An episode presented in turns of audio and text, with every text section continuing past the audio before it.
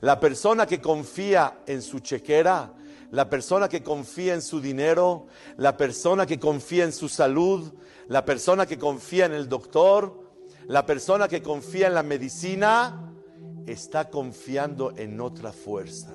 La persona que miente para vender está confiando en la fuerza de la mentira. No puedes confiar y apoyarte en otra fuerza. La única fuerza es Hashem Barach Shemo. Esa es la fuerza. ¿Y saben quién es también el Aher, otra fuerza ajena? La presunción de la persona.